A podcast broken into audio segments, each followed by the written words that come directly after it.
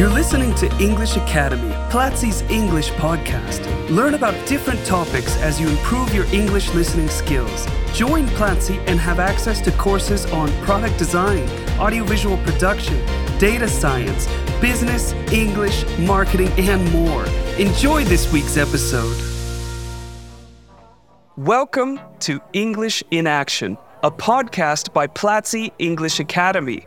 I'm Jess Harris, and today I have invited a very special guest, Chelsea Jeon, to tell us her story about immigrating to the USA from Korea, learning English and its struggles, all the way to founding an English learning startup. Hey, Chelsea, how are you doing? Hi, everyone. Today I am here with my dear friend and also an incredible inspiration, Jess Harris. He's running an um, English department of Platzi. As you know, it's the incredible educational company that um, is catering to millions of learners in Latin America and now expanding even more globally.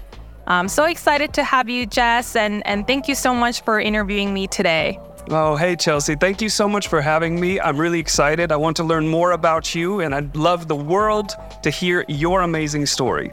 All right, Chelsea, let's start with the basics. Why don't you tell us a little bit about who you are and your story? Of course. So, hey everyone, uh, my name is Chelsea, and I'm the co founder and CEO of Immigo, where we help you speak natural, real English so that you can level up your career at this global job market. Um, we essentially help you not sound like a textbook. So, for example, you can say, let us end the meeting, which is grammatically correct, um, but slightly awkward. Normally, people would say, let's wrap it up. And so we essentially teach you how to speak more naturally. Um, and guess to tell you a little bit more about myself, my backstory. Um, born and raised in Korea, small town called Yeongju. Um, they're known for their apple. I always joke that I'm probably one of the very few people that made it out of the country from that city. Um, but yeah, it's a very small town. And we, our family moved to the States when I was 17, very awkward age because it's you know, entering the early adulthood. Um, I remember just growing up, I thought my English was incredible because I would get good grades in school. And um, as many country, as in many countries, Korea has, um, you know, 10 to 12 years of English education in school. So I just thought, okay, I'm gonna kill it. I'm gonna do great. And as soon as I got to America, I quickly realized that wasn't the case. All oh, the English no. I learned in school was, I know, oh no, right? Nothing like real English people spoke, and people spoke so fast, I couldn't understand what they were saying. I felt like I sound like a robot, like speak like a textbook. And so I remember that was extremely extremely hard. Um, and I just remember that frustrating feeling over and over again of, I know I can do better. I know this isn't the best version of myself. You know, I know I'm smarter than this. I sound like an idiot. I'm so mad at myself. Um, yeah, I just remember feeling really defeated. Wow, and especially at 17, that's kind hardest, of the age for it, right? I know. I think it is definitely an awkward age because you're not, you're an adult enough, but you're still very conscious of, like, you're still formulating who you are. So knowing that in my native language in Korean, I could be funnier, I could be more confident, smarter, eloquent, and that was the most debilitating part, I think. And so yeah. Um, and one of the things about immigrants is that if if you're yeah if you're settling in the U.S., a lot of the times um, you end up hanging out with people from the same country as you are from. So Koreans would hang out with other Koreans. Um, Mexicans would hang out with other Mexicans. Colombians would hang out with other Colombians, and that creates um, this vicious loop where, in order for you to improve your English, you need other English speakers to be there for you. But because you're exposed to, you're hanging out with other people who speak the same language as you, whether it's Spanish or Korean, you you get comfortable and you stay there and you don't improve. And so what I try to do was, well, native speakers won't be friends with me. So, what I'm going to do is I'm going to make a lot of friends from around the world, whether it's online or offline. Um, so, you know, just make friends who don't speak Korean, whether it's, you know, friends from Brazil, Turkey, Mexico, Russia. Because we don't speak the same language, we end up speaking in English. And I think over time that really helped me build that confidence and, of course, ultimately becoming fluent um, and getting all the opportunities I was able to get until this to date. But that journey was hard. I remember. I can only imagine. And I think it's not it, it was a unique journey to you, but I think many immigrants deal with this. And there's there's something you said that kind of surprises me, and I'd like I'd like you to elaborate on it a bit if you can. You said native speakers wouldn't be friends with you. What what happened? Is it just because people stayed in their own like cliques? Did you smell bad? Or no, I'm kidding. Hmm, maybe. I mean, I can't 100% say if I smell good because, you know, I can't smell myself. Um, I think there are multiple reasons to it. One is probably that I was in my head like too much. I was probably self conscious that am I making sense? Am I making grammatical mistakes again? Do I sound like a textbook? Like, I remember even just going to a pizza store and a simple question like, can I have a slice of pizza? That was so hard. I would just choke up just because the cashier was a native speaker. And I was just like, people are gonna laugh at me. And I think that was one, like, I excluded myself from even trying. Or, or maybe like small little pseudo rejections made me think that I'm not gonna be friends with them. Um, and yeah, people tend to be clicky. Um, especially teenagers. Um, I know, right? And um, I think it's just hard in general as immigrants slash international students to, like, even um, I think as you get older, it could get easier or even harder. But um, people just stay with what you're comfortable with. So it's it's hard to get out of that comfort zone. Of course, and it's easy to to fall into those cliques, like you said. It's easy to fall into the people that speak your same language, that have your same culture, and then you never actually learn English, which happens in a lot of cases, right? Absolutely. It's it's really hard. I think that's one of the biggest misconceptions. A lot of people think that if you move to the US or Canada, you'll automatically have really great English, but actually, when I look back um, in my earlier times of, you know, immigration, a lot of my Korean friends have returned to their country. And there's nothing wrong with that. But I remember the biggest reasons why they went back is because they just couldn't one, like improve their English to the level they need to thrive in that country, and two, just couldn't culturally adapt. So it's yeah, it's really hard. I think um, even if you're in English speaking country, does not guarantee that you'll survive or speak fluently. That's very true. I say that a lot to my students because a lot of my students sometimes say, I, I don't want to learn English here. I want to go to the States and learn English there. So they, they go with a very, very low level of English, and then it becomes a very lonely, um, kind of scary experience because you don't understand what's going on. You can't really make connections with the people around you. So you kind of find other people that speak your language and you end up never learning. What I usually recommend is people study English, get to a high level, and then travel. Um, which was your uh, case, and it was still already very scary, right? Because you yeah, had a high level so of English hard, when you so went. Hard. I think high level though, it's very interesting. So I think I was good at passing tests. Like Okay. I was really good. Yeah, I was good at scoring high on tests. So English, I was always like 100 or like at least 95 or in school. Um, or even like TOEFL, I would have high score.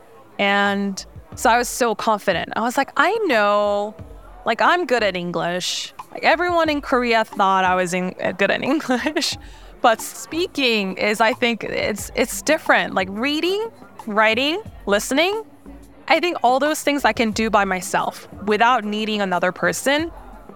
But I think speaking is tricky because you need to be just thrown into a situation and have to improvise and just do more of that, like be uncomfortable again and again and again. So I think that's what I was lacking. and so, to your point, yes, like even with a strong foundation, it's hard.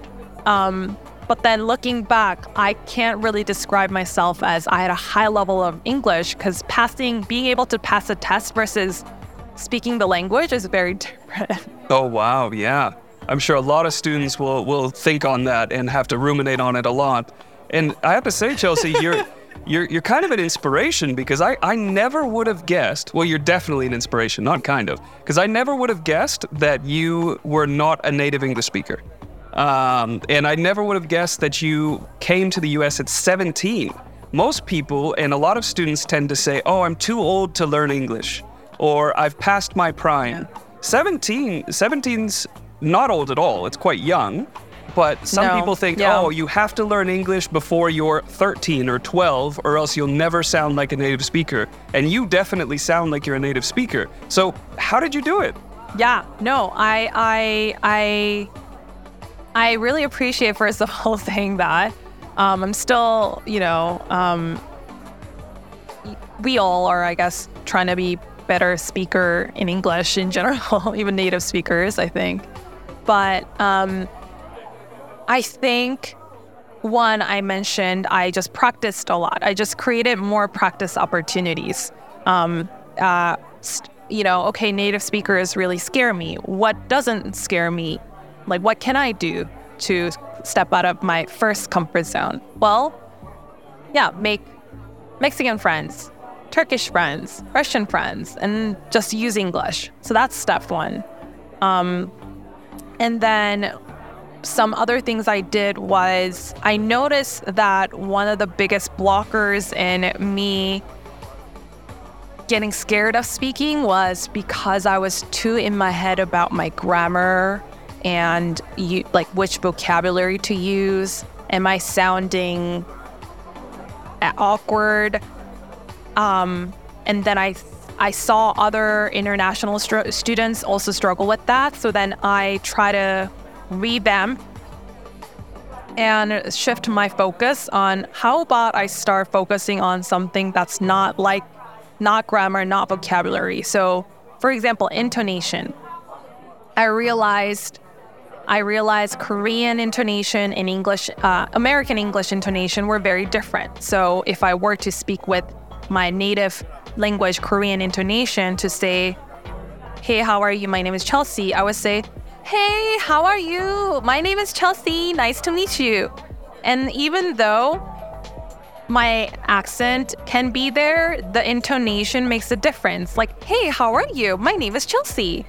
And so noticing those things that a lot of people seem to miss, even though my grammar wasn't perfect, mimicking that sound made it sound more fluent. And then I started becoming more confident, and native speakers.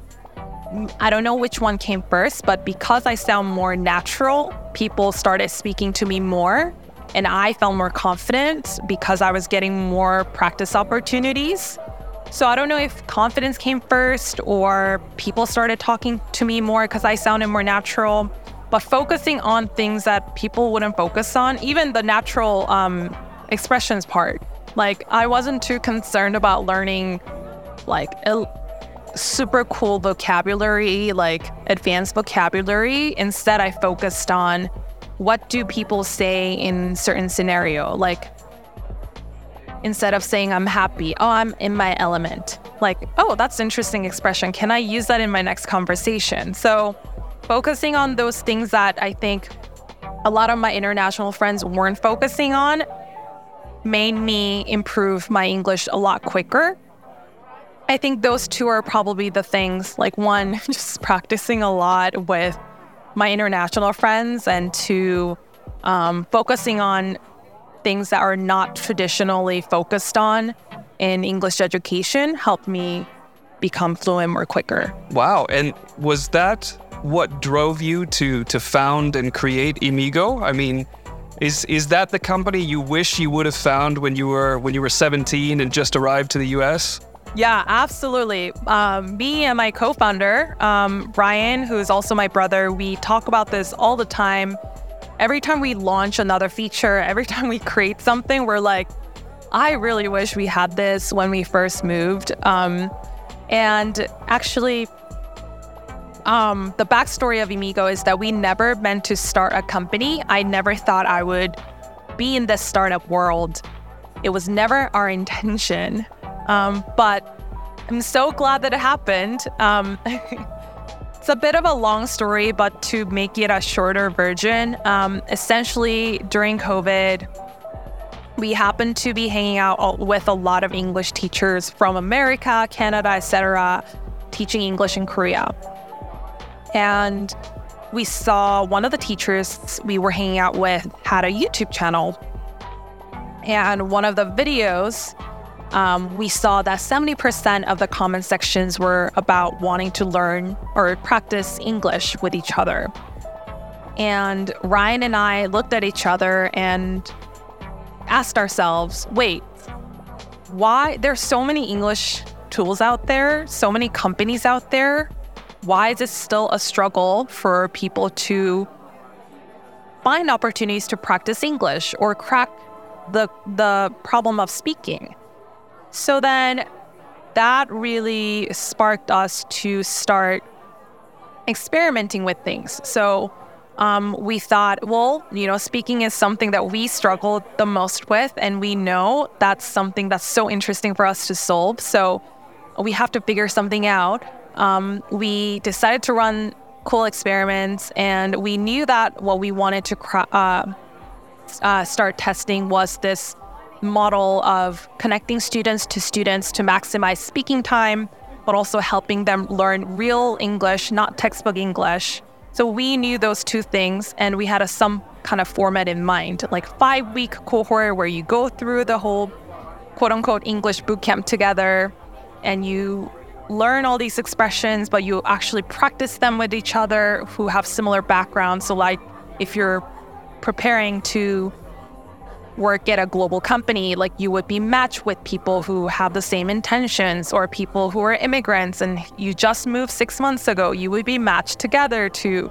have uh, who have the same intentions. So we knew that and we thought we asked ourselves like how do we go about that? And first thing that came into our mind because we started from youtube was well let's collaborate with youtubers and see where it goes. Because we saw there were already um, monetizing their audience through selling pre-recorded courses like for example with platzi.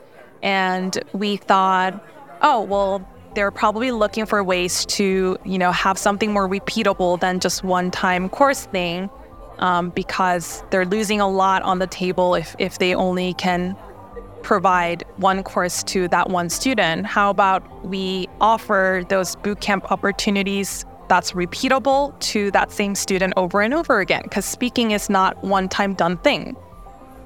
So we ran that experiment, great feedback. We thought this is so fun, this is exciting, let's do the second one third one, fourth one. and then we kept getting really, really cool feedback from people that they really loved it. It's nothing like they've experienced. And we thought that was so cool. And that got picked up by some of the best um, edtech investors in Silicon Valley or even um, Latin America or Europe. And then we ended up um, getting investment from really, uh, really cool um, people who believe in our mission and also understand our pain to actually start Immigo. And so it was a never planned type of journey, But now, today, we've served over 3,000 students from 120 countries reach their dream through English. And that's really incredible because a lot of them are actually um, looking and landing their jobs in countries like US and Canada. And yeah, it's even though I'm not from Colombia or Latin America, a lot of our students come from Latin America. That's majority of where our students are from, um, especially Colombia. Yeah, and so it's and our first investors also Colombia. So a lot of weird coincidence. So it's definitely, yeah, very near and dear to our heart when I think about um, Latin America and the education and um, yeah. So it's it's uh, and to to kind of summarize a little bit, it seems like you took what you did when you were 17 to try and learn English and improve your English and get to the, the native like level that you are now. And you've you've scaled that into a company for people who can be able to do that um, without having to move to the US and find other people that don't speak the same language and, and meet that they all use English. You, you've made a company that does that on scale without having to travel, right? Is that is that kind of an accurate summer, summary? I would say so. Yeah. I guess it's crazy when you think about it. I don't know if you've. I think it was Steve Jobs, and I think it was his Stanford's commencement speech about when you look back the dots like you it'll connect the dots itself like you'll see that everything makes sense and i think it's one of those moments where like oh, that's why I'm so passionate about this, or that's why I'm doing this.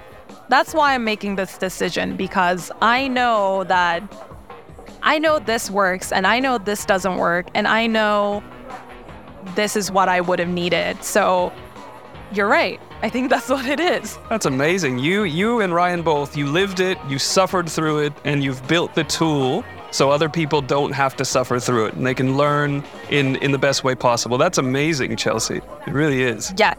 Having fun is most important. I think the most important thing in education. Of course, of course. Um, we we have a saying. I don't know who said this originally.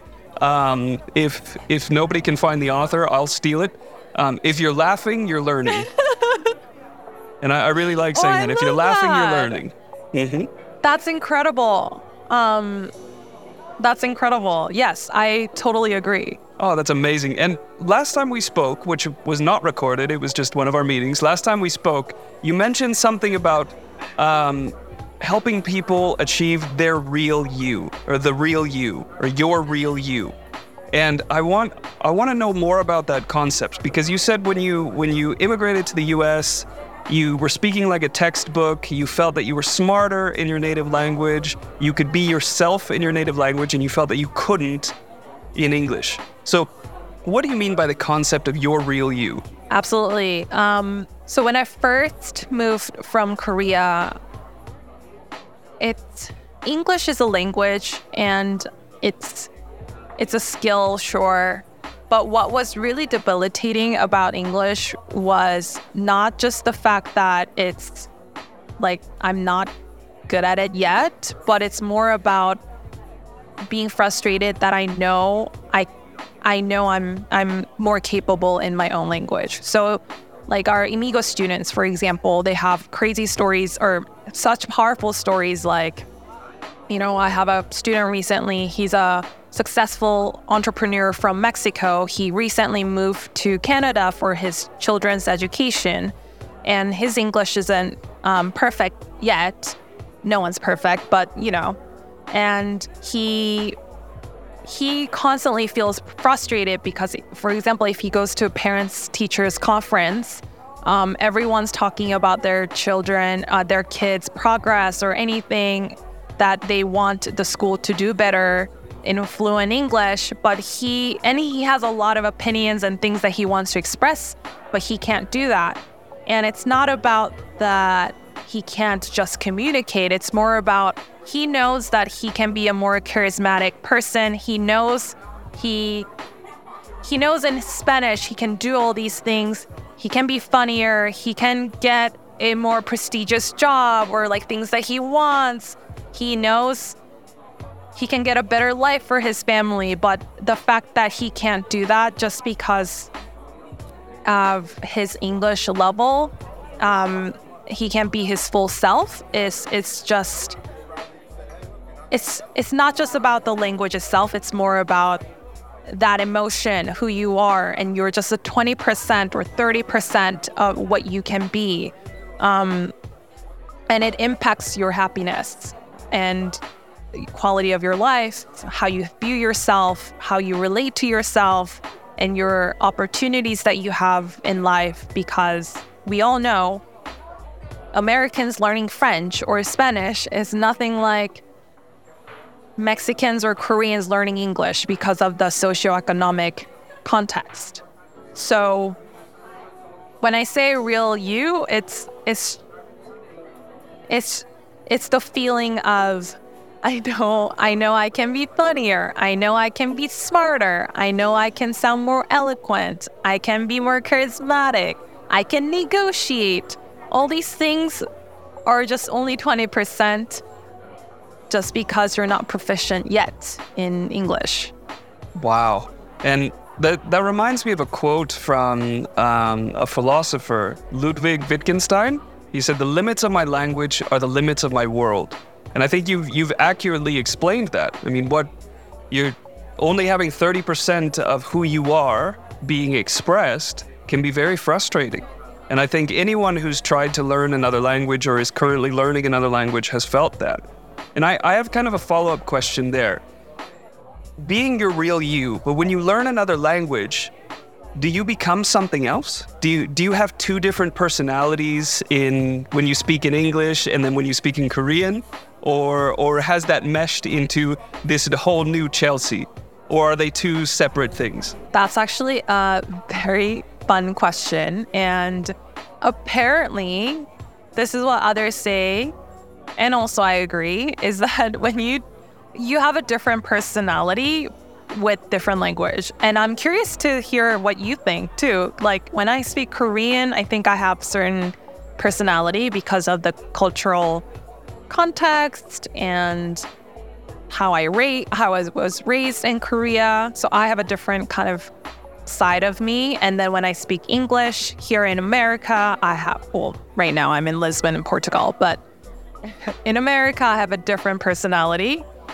Um, and that's what I hear people say too. But it's more about at, at our core, we have our, like, you can still articulate yourself in both languages so that you can show your maximum, I don't know, um, articulateness or um, assertiveness if it needs to be, or politeness if, if you want to be polite. Like, all these dimensions, you can, you have ways to express in both or multiple languages. But yeah, you definitely think there are different sides de- depending on the language you speak. Yeah, I, I would agree with that statement because um, I've, I've lived it as well. I think anyone who's learned another language speaks and acts maybe slightly differently in their ang- in their other language. It's the same it's the same person, but there are aspects of the personality that I think come out. Um, for me, I tend to be a lot more informal in English because I come from kind of a lower socioeconomic background. And I think the, the English that I learned was very colloquial, a lot of slang, a lot of swear words. I worked in a, in a construction company, um, so I learned how to swear every every other word. um, and I've and then when I moved to to Colombia to be an English teacher after I got my teaching certification and everything, um, I was in a lot more formal environment. So the Spanish I learned was much more formal. So I feel like in, in Spanish, I'm more of the, the executive, but in English, I'm a lot more informal. I've had to try to mix the two now that I work more in English than I did before. Um, but yeah, I, I've definitely felt that change. That's so interesting. I've never, maybe it's because we met in, I mean, first met in kind of professional context.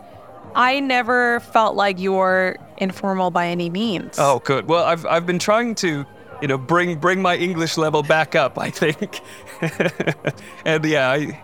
I want to see the informal side of you. oh no, I think that that'll happen after a few beers. okay, next time.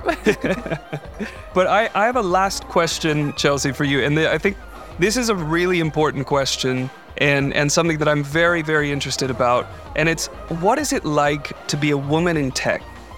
Um, I, I cannot relate. I cannot understand what, what that could be. And I'd love to hear your side of it. Yeah. So I think um, for sure it's it's a challenge and it's a problem that we all need to solve. Um, I was looking up statistics before this call. Actually, um, women make up what 25% of the worker workforce in technology sector. Um, and if you go to executive level, that's only 11%. And I know for sure um, the startup world that I'm in at venture capital, less than 3% of VC investments go to female founded companies. 3%. Insane. Um, and imagine putting like person of color to the mix. Um, or immigrants. I think that's really, yeah, immigrant. Um, I think it's it's a de- debil- debilitating statistics to think about. Um, but I think, and then something that I'm very passionate about, but I, I think I'm very thankful in that um, I am very conscious in choosing who I want to surround myself with, whether that's an investor or customer, team members, fellow founder friends who celebrate um, or treat you know, women in tech just like, you know, equals or, you know, the strengths that we bring in. And so, um, what I'm noticing is like it's so important to create a belief system in yourself that it's it's not about dismissing that does it doesn't exist. It's more like so always surrounding yourself with people who have the same view of the world so that you can ultimately make that into a reality. Like if I continue to make more people my people or spread the positivity or things that I believe in and that keep multiplies, I think down the road my belief is that hopefully that changes the world even by a little and then hopefully there's more people who are like me or the people that I'm surrounded with by um, to have more women in tech and to have more women of, and person of color in tech. Um, and finding your tribe so that you can influence others to join your tribe. And that's why I love Platzi, because Platzi, this is where like minded people who are ambitious, who love learning, come and then find each other. And it's in, like, it's so contagious, right? So that's what I try to do at Immigo as well. Um, helping people find their tribe and um, reach their goal. Same with, you know, being a woman in tech.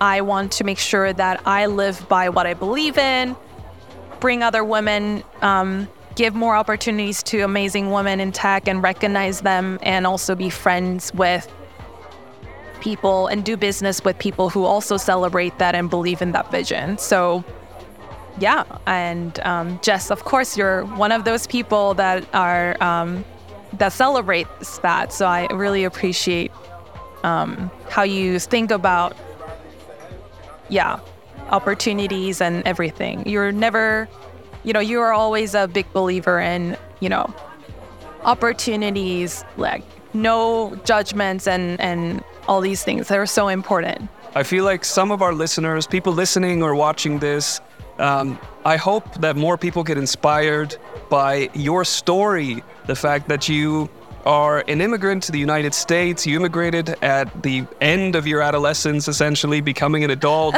you speak perfect English. You created a company for people like you.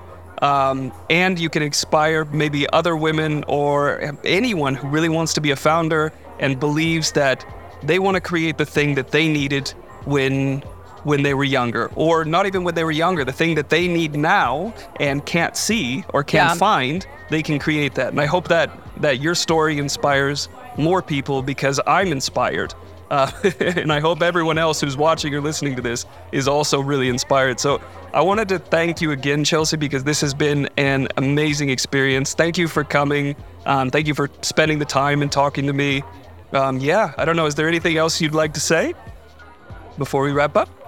Well, I I loved being here also, Jess. It felt like I'm just grabbing a bottle of wine and just talking. So thank you so much for making this feel so comfortable.